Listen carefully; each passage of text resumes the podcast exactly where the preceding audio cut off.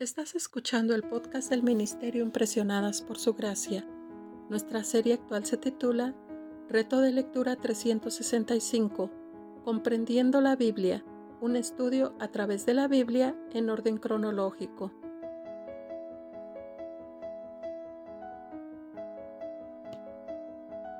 El reto de hoy es leer Salmos 43 al 45, 49, 84, 85 y 87, por lo que te animo a que puedas abrir tu Biblia y nos acompañes en este episodio a estudiar la Biblia.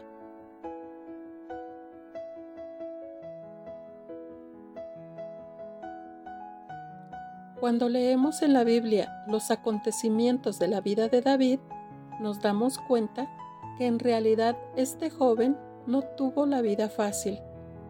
Pero si algo tenía el joven David, era su pasión por ser un adorador. Aún, a pesar de sus circunstancias, este hombre siempre recurría a Dios. Recurría a la oración. Clamaba a Dios sin importar los problemas que tuviera y confiaba en que sus palabras llegarían a Dios. Los salmos que hoy leemos nos ilustran acerca de su gran devoción para Él.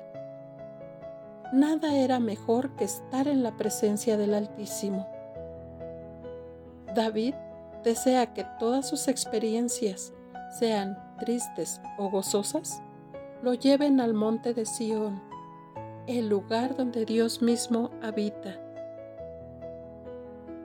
Algo que podemos notar en varios de los salmos que hoy leemos es que señalan que son de Másquil, de los hijos de Core, y podríamos pensar que nada tienen que ver con David. Muchos de los salmos del segundo libro del Salterio fueron escritos por los hijos de Core. Sin duda, el manto de música reveladora concedido a David, llamado el dulce cantor de Israel, en 2 de Samuel 23.1, cubrió a estos músicos que descendían de aquel que se había revelado contra Moisés. Cuán cierto es que nuestro Padre Celestial muchas veces toma a los descendientes de aquellos que han despreciado sus caminos y los hace entrar en la herencia que sus padres rechazaron.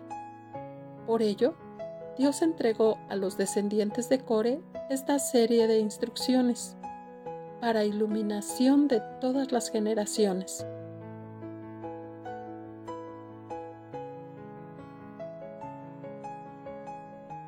Mañana continuaremos con este viaje por la Biblia.